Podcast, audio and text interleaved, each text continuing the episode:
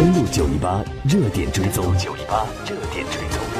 追踪。热点追踪，我们来看一下英国首相特蕾莎梅呢，在当地时间十八号在议会呢接受质询的时候，有关脱欧的问题，她是如何在强大的压力下来说出自己的观点的？我们知道呢，特蕾莎梅目前呢在议会呢是受到了反对党以及呢本党内部的坚定的脱欧派的质疑，所以在议会当天她接受质询的时候，这也是一场唇枪舌战的战斗。我们来听一下现场的情况。本周一，新上任的脱欧事务大臣多米尼克·拉布前往布鲁塞尔，就英国和欧盟的未来贸易关系进行最后阶段的谈判。周二晚，英国议会就特蕾莎梅提出的脱欧后与欧盟贸易关系进行表决，英国政府以三百零七票对三百零一票险胜过关，支持英国在脱欧后不管有无谈判协议，都要脱离关税联盟。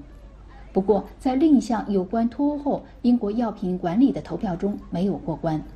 英国在脱欧后还要继续履行欧洲药品监管法规，此举可以保障英国消费者在脱欧后无障碍地使用欧盟出产的各类药品。面对这一失利和后续的连串挑战，特蕾莎梅在本周三的议会首相质询环节，首先面临的就是本党强硬脱欧派的质询。保守党议员詹基斯，首相能否告诉我哪些方面你的脱欧政策还会导致我们依然留在欧盟内？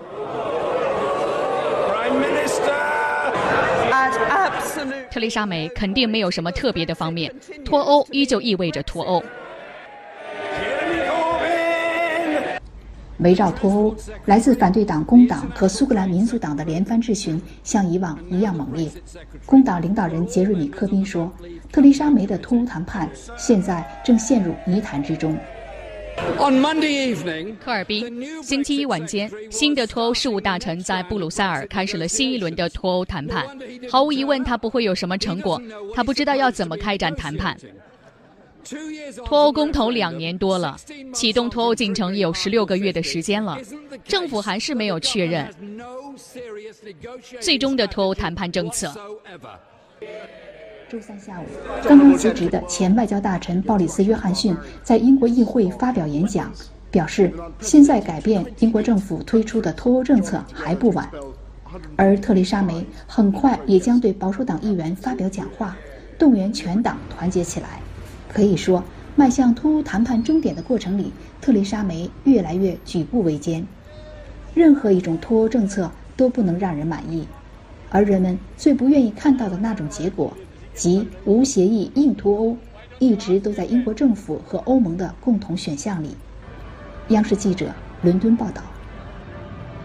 也看到呢相关的最新消息，英国首相特蕾莎梅呢也威胁说，如果说自己本党内部再反对提出的一些脱欧的政策，那么他将会提前举行大选。所以我们看到呢，当时他是临危受命。当然到今天呢，脱欧的事宜依然没有能够完全能够捋得顺。究竟英国和欧盟之间的关系应该是更加强硬一些，分得更加